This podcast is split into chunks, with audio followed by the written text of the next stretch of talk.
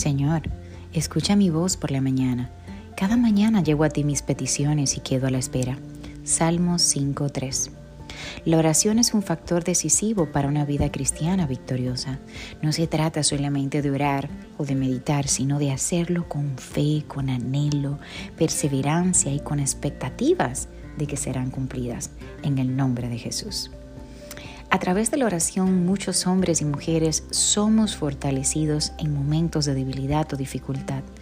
Muchas tragedias son evitadas y se dan soluciones a problemas difíciles, gobiernos que pueden cambiar y sobre todo la paz de Dios que guardará nuestros corazones y pensamientos. Hoy quiero que nos convirtamos en hombres y mujeres que inspiran, les invito a aceptar el desafío de cultivar memorables y oportunos tiempos de meditación y oración. Les aseguro que serán los momentos más aprovechados de su vida, que traerán unidad, dirección, paz, armonía, poder, victoria, gozo a tu vida, a la vida de tus familiares, inclusive por aquellas personas que estás intercediendo y que aún no conoces. Gracias. Y hoy doy gracias a todas esas personas que asimismo, aún sin conocerme, alrededor del mundo levantaron un vallado de oración por mí, por mi vida, por mi salud.